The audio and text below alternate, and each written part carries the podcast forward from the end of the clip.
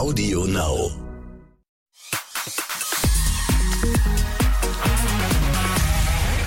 Herzlich willkommen zum Exklusiv-Podcast. Schön, dass ihr auch diesmal wieder reingeklickt habt.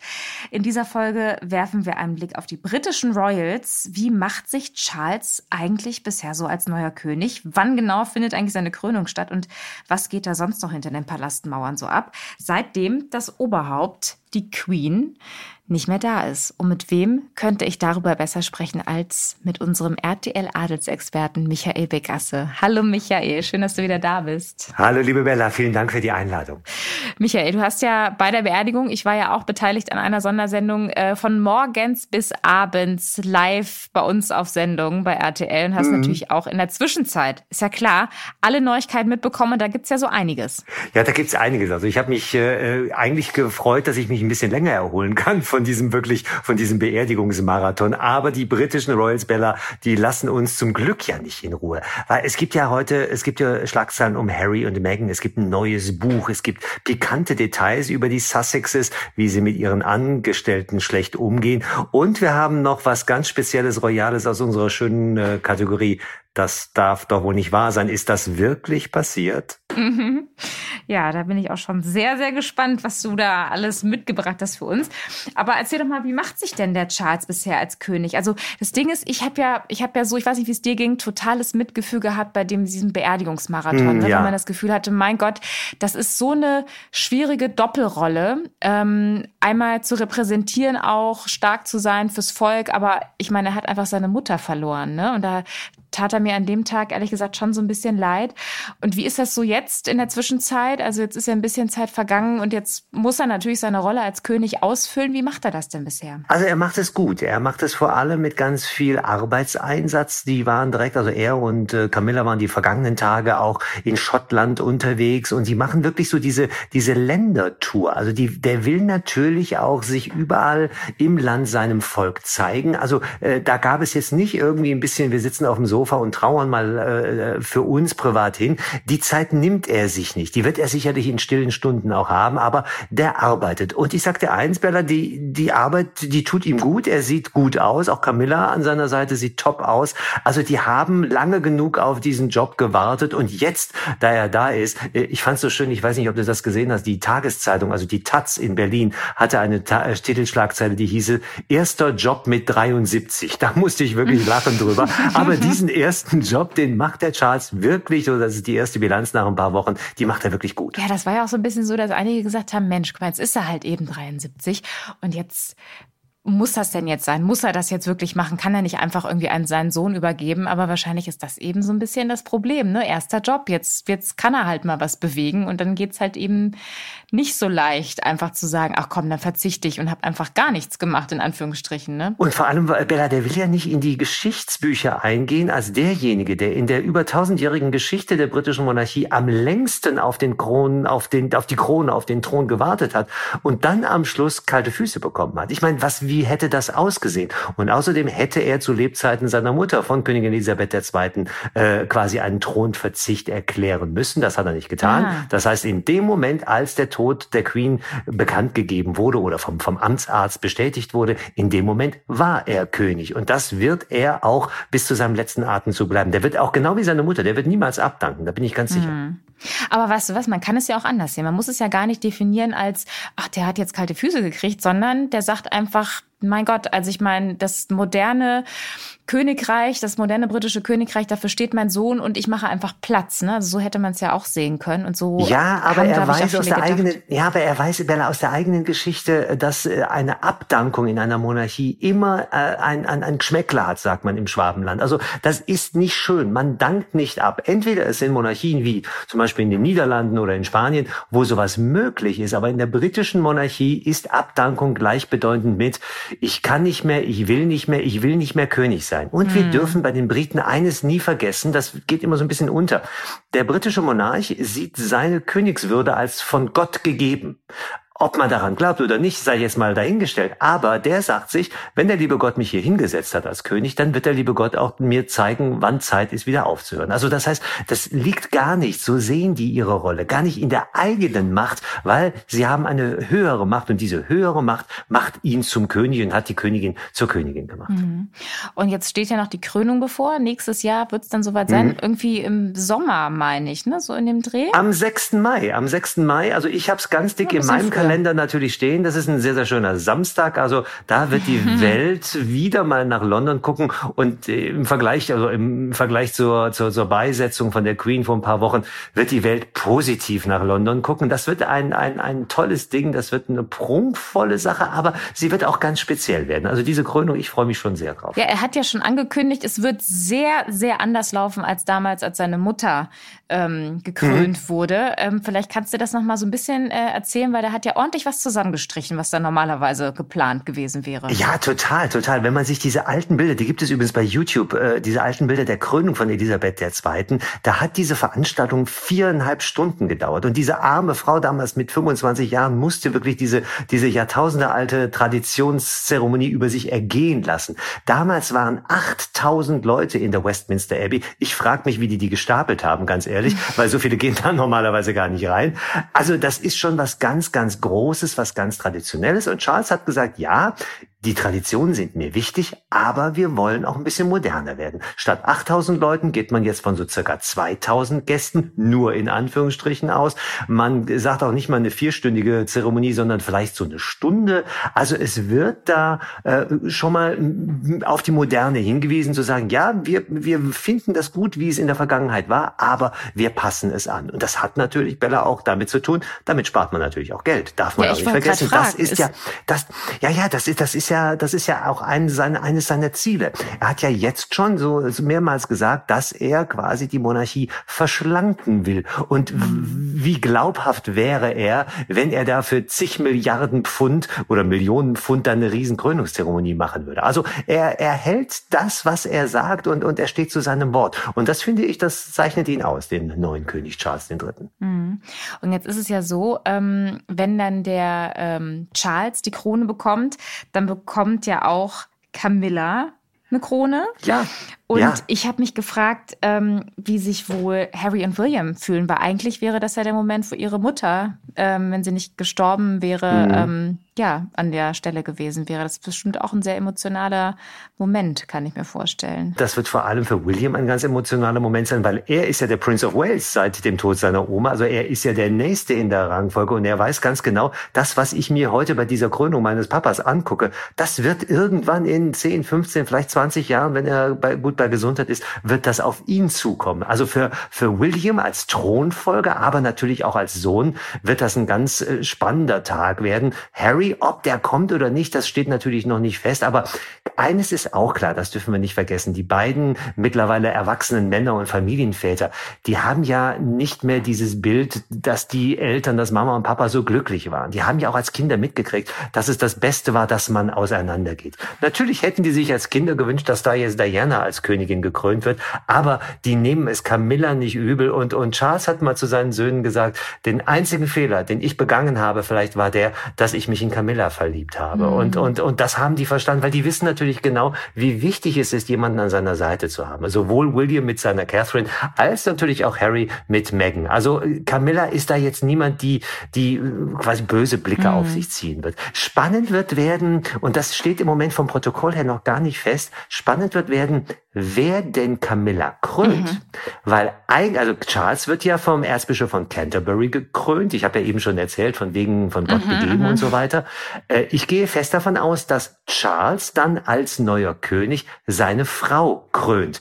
Ist zwar auch nicht mehr zeitgemäß, aber genau das ist wiederum diese Tradition. Aber Camilla wird definitiv eine Königin und ich finde, das hat sie sich auch verdient. Die sind seit Anfang der 70er Jahre ein, ein, ein, ein ganz, ganz tolles Paar. Ich habe die ein paar Mal erlebt und die sind so auf Augenhöhe, die sind so liebevoll miteinander. Die beiden lachen, die beiden herzen sich und halten heimlich Händchen. Die sind toll. Und Camilla hat es verdient, Königin zu werden. Und das ist ja das Vermächtnis von Elisabeth mhm. II. gewesen. Sie hat es ja gesagt, dass eben diese Frau an der Seite des nächsten Königs wirklich auch den Titel einer Queen bekommen wird. Und da gibt's ja noch eine Besonderheit bei der Krönung ähm, bezüglich Archie, ne? Ja, das ist ganz lustig. Äh, da bin ich auf den ersten Moment gar nicht drauf gekommen. Aber der Krönungstag Geburtstag, also dieser 6. Mai, das ist gleichzeitig der Geburtstag von Archie. Der wird auch denken, was für eine riesen Geburtstagsparty.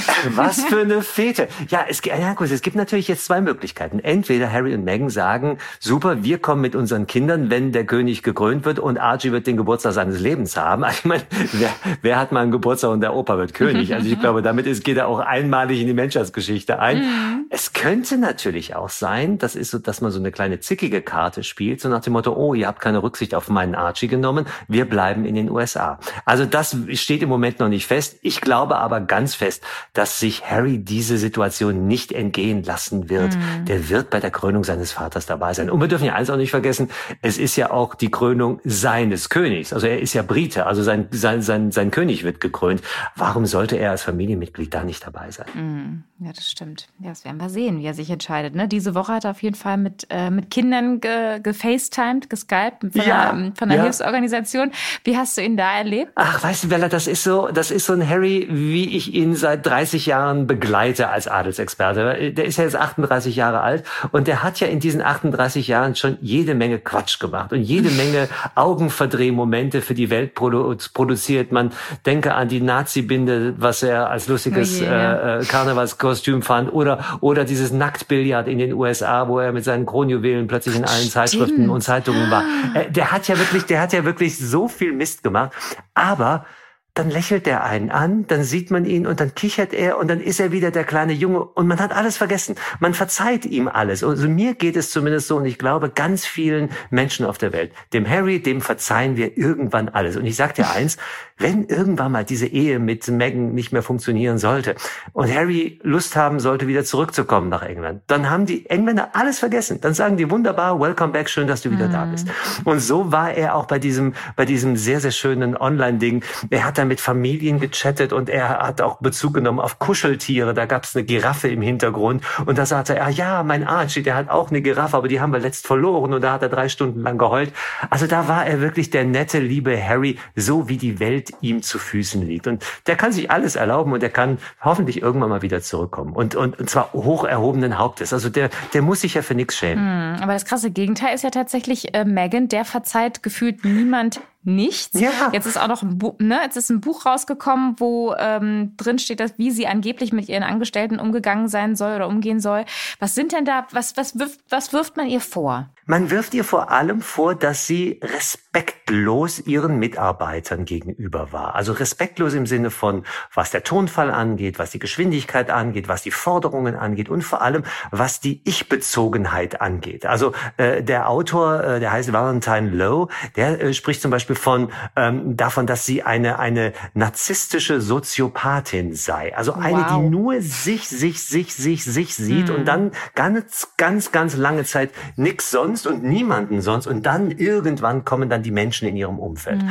Und sie hat ja auch im Anf am Anfang, als sie äh, noch in London mit Harry war, hat die ja wirklich bergeweise Personal verschlissen. Es sind ja ganz viele Leute dahingegangen, sagten, ja wunderbar, zum Beispiel die frühere Pressesprecherin von Hillary Clinton, die relativ schnell wieder das Handtuch geworfen hat, weil sie sagte, äh, nee, so mag ich das nicht, so möchte ich mit mir nicht umgehen lassen. Mhm. Und genau das ist der Vorwurf, dass sie als Arbeitgeberin, dass sie als Chefin einfach nicht die richtige Sozialkompetenz hat und die Menschen nicht ernst nimmt und die Menschen nicht auf Augenhöhe betrachtet, sondern von oben herab. Und deswegen wirkt die immer so, ja, ich möchte nicht das Wort zickig sagen, aber selbstbewusst. Sie ist sehr, sehr selbstbewusst, aber ich finde, zwischen Selbstbewusstsein und zickig sein, da liegt noch ganz viel. Und da kann die noch eine ganze Menge lernen. Ja, ich finde das immer so spannend, weil ich, auf mich wirkt die ja gar nicht so. Ne? Ich war ähm, in Edinburgh äh, bei dem ersten Staatsbesuch damals von den beiden und habt ihr da auch, also ganz kurz erlebt, so ein bisschen, wie sie da mit den Leuten war und so. Und auf mich hat mhm. sie den ganz, hat den anderen Eindruck gemacht. Aber ich meine, das ist ja, das kann ja trotzdem hinter den Palastmauern anders zugehen und anders sein. Ne? Das äh, hat man ja ich habe sie, ich habe sie Bella sogar noch ein paar Wochen vor der vor dem Tod der Queen habe ich sie in Düsseldorf, in Düsseldorf getroffen. Ja. Sie waren ja mhm. da, sie waren ja da für die Invictus Games und und äh, wenn wenn die aus dem Auto aussteigen, wenn die auf dem roten Teppich ist, das ist ein Star. Das, die hat wirklich Star-Qualitäten, die hat Star-Appeal und da ist sie mit den Menschen, also mit den Menschen, die da am roten Teppich stehen, ist die absolut sweet und total professionell und total schön. Aber es geht um das, was ist, wenn diese schöne Fassade in der Öffentlichkeit, wenn die nicht besteht? Was ist, wenn die Palasttüren zu sind? Und da muss sie wohl als Arbeitgeberin ein ziemlicher Besen gewesen sein. Mm. Und, und, und, und es gibt ja sogar so, ich weiß gar nicht, ob du das mitgekriegt hast, es gibt ja sogar so ein, so ein, so einen Ausdruck von den, den Mitarbeitern, die sagen, Club. ganz genau, ja. der Sussex Survivors Club. Das ist natürlich, das ist natürlich, ja, ein kleiner witziger, äh, eine kleine witzige Anekdote. Also quasi für, für wir sind diejenigen, die die Sussexes überlebt haben. Also mhm. das ist natürlich mit, mit, mit einem Schmunzeln äh, zu verstehen. Aber das zeigt natürlich ganz deutlich, bei denen zu arbeiten, mit denen und für die zu arbeiten, das ist alles andere als Zuckerstecken. Und, und das wird in diesem Buch, wird das ganz, ganz deutlich gemacht. Und da äh, kriegt sie wirklich jede Menge Schelte ab. Und sie wird auch dafür verantwortlich gemacht. Wir waren eben bei Harry. Sie wird dafür verantwortlich gemacht, dass sie ihn in die USA geschleppt hat. Also da, mhm. Und er, er kommt so ein bisschen gucken, das ist wieder so, so schade für ihn. Der kommt so wie so ein friedlicher Bettvorleger kommt der, kommt der daher, so nach dem Motto, als ob er keine eigene Meinung hätte. So ist es ja auch nicht. Nee, Aber die, ja, er ist ja auch ein erwachsener Mann und der hat es und ich finde die Entscheidung des Maxits ist die richtige gewesen. Die, Harry hat seine Frau und seine beiden Kinder aus dem Blickfeld der Öffentlichkeit rausgeholt und ist in die USA. Das, die Entscheidung, die, die finden, glaube ich, findet niemand schlecht.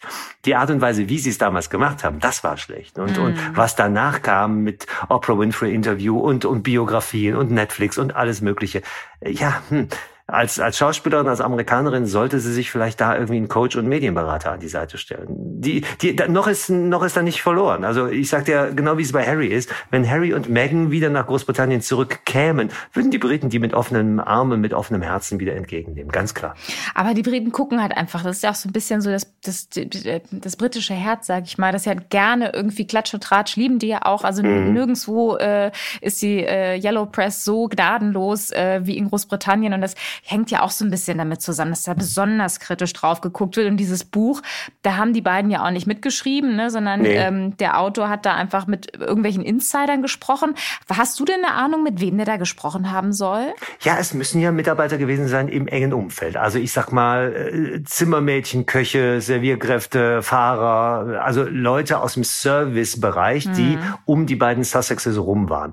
Und es sind ja zum Beispiel in diesem Buch, äh, was ich so ein ganz spannender Satz finde, wir erinnern uns an diesen, an diesen sensationellen Staatsbesuch in Australien, wo, wo Meghan und, und Harry die Herzen zugeflogen sind und sie, ich habe eben schon mal diesen roten Teppich in Düsseldorf erwähnt und sie wirklich ganz, ganz toll war.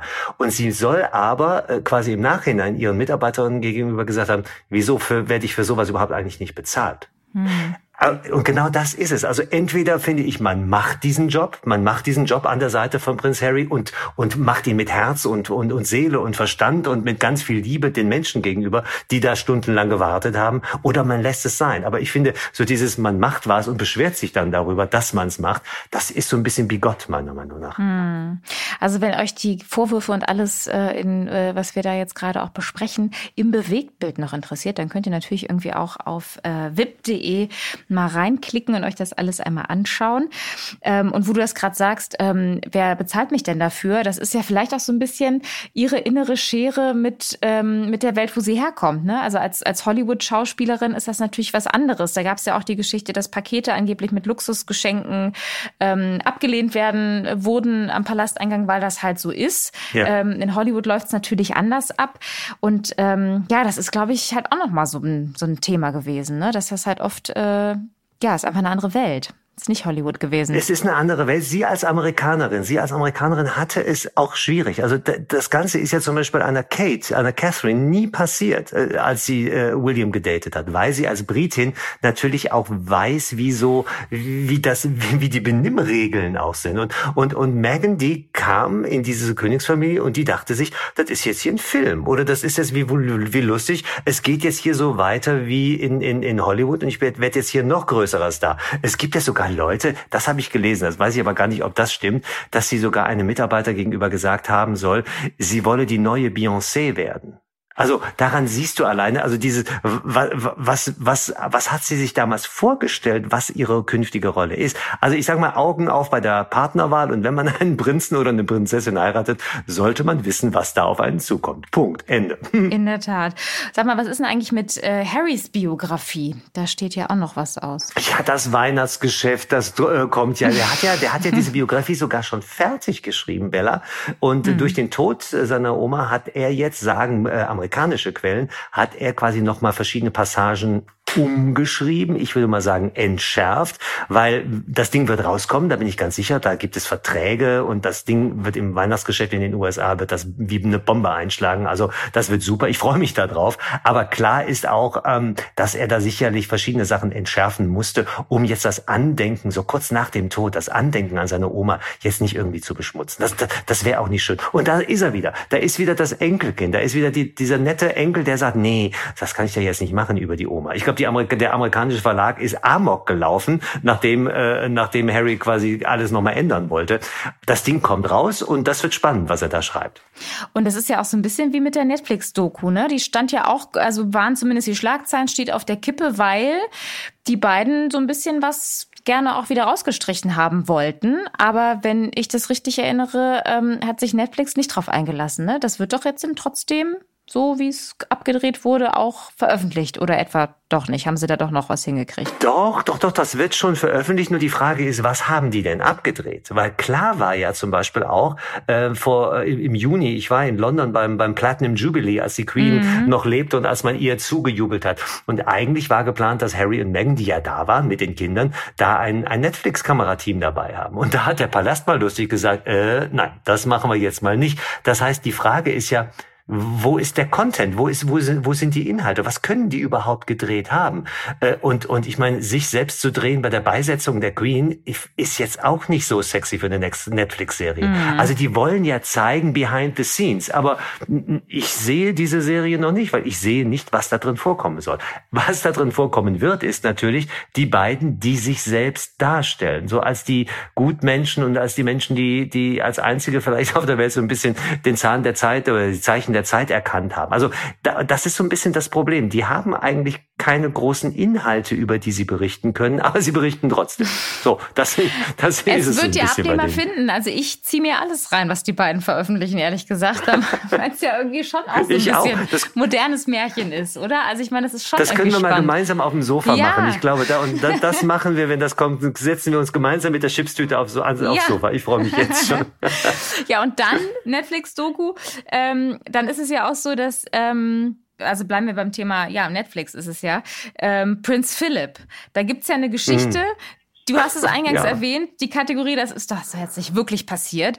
Ähm, erzähl doch mal, die neue Staffel von The Crown kommt bald raus und die äh, Briten sind außer sich. Ähm, was war da los? Es hat mit Prince Philip zu tun. Also die neue Staffel, die fünfte Staffel von The Crown, äh, die ich dann auch natürlich reinsuchten werde, wie du dir vorstellen mhm. kannst, kommt Anfang November raus. Und es geht äh, um eine Szene und in dieser Szene ist Prinz Philip, der ja vor anderthalb Jahren gestorben ist, ist Prinz Philip in einem mehr oder weniger intimen Gespräch mit einer Frau.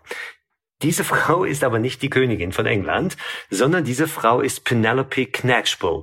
Ein lustiger Name. Sie ist die Frau ähm, vom, vom Earl of Mountbatten of Burma, dem dritten Earl of Mountbatten of Burma. Also eine ganz, ganz hoch angesehene Familie in Großbritannien. Und diese Penny, wie sie genannt wird, Penelope, ist eine ganz, ganz langjährige Freundin von Prinz Philipp gewesen. Die haben so, so, so Kutschenrennen veranstaltet und so Motorradrennen und so weiter. Also das ist so wirklich so Best Friend, also die beste Freundin gewesen. So. Und diese Szene, von der ich jetzt gerade spreche, da hält er ihre Hand und beschwert sich so ein bisschen oder berichtet über die Schwierigkeiten in der Ehe mit der Queen. Mhm. Und das so kurz nach dem Tod der Königin, bringt die Briten natürlich außer, außer Rand und Band. Weil zum einen ist diese, diese Geschichte komplette Fiktion, also die kennen sich und, und die Frau ist, die lebt ja noch, die ist 69, stell dir das mal vor, die guckt, die, die sieht sich selbst in, in bei, bei Netflix in, bei The Crown. Das heißt also, es wird über sie was erzählt und es wird suggeriert, dass sie eine Affäre mit dem Mann der Königin hatte. Hm. Was da dran war oder nicht dran war, wissen vielleicht nur die beiden selbst. Aber es ist natürlich viel Fiktion. Aber für den Zuschauer wird natürlich klar, die sitzen da, Techtelmechtel und Händchen halten. Na klar waren die danach auch miteinander im Bett. Mhm. Und genau das bringt die Briten auf die Palme. So kurz nach dem Tod der Queen.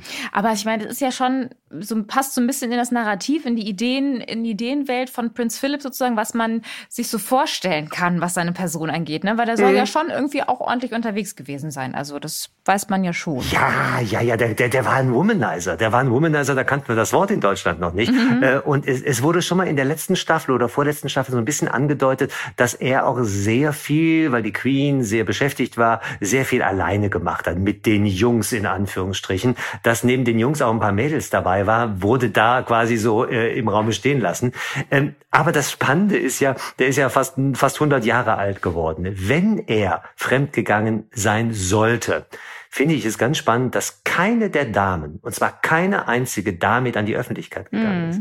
Was hätte man, überleg dir mal, was hätte man für Geld verdienen, oder was hätte Frau für Geld verdienen können mit der exklusiven Geschichte, ich war im Bett mit dem Mann der Queen. Mm. Und es gibt diese Geschichten nicht. Und sollte er irgendwelche Affären gehabt haben, dann waren die so diskret, dass sie vielleicht sogar vor der Queen verborgen waren. Und wenn nicht, dann hat die Queen gelächelt und hat ihn machen mhm. lassen. Also Prinz Philipp war ein ganz toller Mann. Ohne den hätte die Queen äh, nicht 70 Jahre auf dem Thron sitzen können und ohne den hätte sie nicht so ein erfülltes Leben haben können. Und deswegen finde ich so ein bisschen schade, dass da jetzt so posthum äh, ja so an, an dem rumgezwirbelt wird. an dem ja, es ist natürlich, ich bin natürlich ein ganz großer Freund von Pressefreiheit. Natürlich kann ein Autor kann so eine Geschichte schreiben. Ich finde übrigens, ich weiß nicht, ob du äh, die Geschichte gesehen hast, auch bei The Crown. Das ist ja meine absolute Lieblingsszene. Ich glaube, es war die zweite oder die dritte Staffel. Da treffen Diana und Camilla aufeinander äh, und treffen sich in einem Restaurant. Und man sieht weniger als eine Sekunde lang sieht man die Speisekarte dieses Restaurants mit so einer ganz tiefen Kameraeinstellung. Und da sieht man den Namen des Restaurants auf dieser Speisekarte. Mhm. Und dieser Name des Restaurants war The Threesome.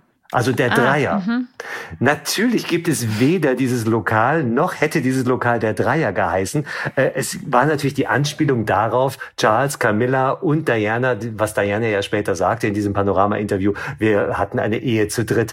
Das ist künstlerische Freiheit. Das finde ich ganz, sowas finde ich toll. Sowas, das ist ganz toller britischer Humor. Ähm, das finde ich auch super tatsächlich. Sowas da, über sowas kann ich mich ja liebisch freuen. Ne? Irgendwie, wenn das, ja, wenn die Drehbuchautoren dann solche kleinen Feinheiten und dass du das auch noch siehst, weißt du, das ist ja so das, das Schöne irgendwie an so Serien und Filmen, an so fiktionalen Geschichten, finde ich. So kleine, so kleine Hitchcock-Momente. Ne? Genau. Ne? Plötzlich läuft der alte Hitchcock noch hinten im, genau. äh, durch den Hintergrund. Das finde ich ja toll. Also wie gesagt, Kunstfreiheit und, und, und, und, journalistische Freiheit ganz klar. Ähm, es ist natürlich, man darf nicht vergessen, wir sprechen über, oder, oder Netflix berichtet da über immer noch lebende Menschen. Und wie gesagt, die Frau, also Penelope Knatschbull, äh, äh, muss sich jetzt fragen lassen, sag mal, warst du mit Prinz Philipp im Bett. Hm, ja, hm. ja. Unbequem, aber gut. Unbequem. Das hast du schön gesagt. Unbequem. Wir werden sehen, wie sie damit umgeht, wenn das so sein sollte. Eine andere Meldung, die ich ja unglaublich fand. Ähm, ein Mitglied der Königsfamilie soll angeblich ins britische Dschungelcamp einziehen. Also das konnte ich mir ja, also sowas von gar nicht vorstellen. Und jetzt muss ich natürlich von dir wissen, wie glaubwürdig ist das? Ich meine, da sind wir schon zwei, die sich das nicht vorstellen können, ganz ehrlich, nee? Also es geht, äh, um den Zuhörerinnen und Zuhörern das kurz zu erklären, es geht um Mike Tyndall. Mike Tyndall ist der Ehemann von Sarah Tyndall. Und Sarah Tyndall ist die Tochter von Prinzessin Anne. So, und Sarah Tyndall ist immer die Lieblingsenkelin der verstorbenen Queen gewesen. Und ihr Mann, also Mike Tyndall, die haben jetzt äh, ein paar Kinder miteinander, ein ganz, ganz, ganz, ganz tolles Paar. Äh, der war mal Rugby-Spieler. Das ist so einer, der mit meiner Frisur, mit so, mit, mit, mit so einer Glatze. Gut, der wiegt ungefähr das Dreifache von mir, aber wirklich ein ganz, ganz dufter, ein ganz, ganz cooler Typ. So ein Sportstyp, ganz, ganz toller Papa. So, und da sagen jetzt britische Zeitungen, dass der angeblich äh, ins britische Dschungelcamp einziehen soll. Angeblich. Also diese Meldung, wer die rausgehauen hat, also wenn der PR-Mensch der Fernsehstaffel in, in, in Großbritannien diesen Coup gelandet hat, dann muss der einen Preis bekommen. Das wäre so ähnlich, als wenn wir sagen würden, okay, ähm, ich bin ein Star, holt mich hier raus in der nächsten Staffel Angela Merkel. So ungefähr. Das, ja. das, dieses Gefühl hatte ich so ein bisschen. Ich kann es mir, Bella, bei, auf gar keinen Fall vorstellen. Warum sollte er es tun? Der braucht wieder Geld, der muss wieder Geld ja. verdienen. Noch müsste er irgendwie, ist er ja ein Abgehaltener abgehalfterter Star, der, der, der nochmal in die Öffentlichkeit muss. Nein, das wird nicht passieren. Da wird ihm Prinzessin Anne, ihrem Schwiegersohn, äh, die Ohren langgezogen haben. Da bin ich ganz sicher. Aber eigentlich auch fast ein bisschen schade, weil ich meine, es wäre schon spannend geworden am Lagerfeuer, was er mhm. zu erzählen gehabt hätte, ne, im Dschungel. Mhm, das glaube ich, ich jetzt geguckt.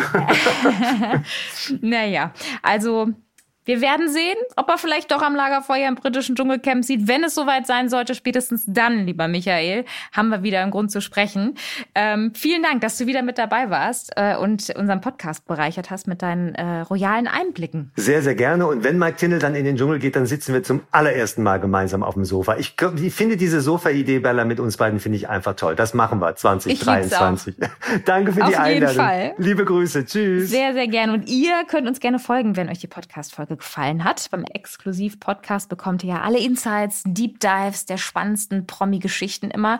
Und ja, und wir hören uns dann nächste Woche wieder hier im Exklusiv-Podcast. Macht's gut. Tschüss.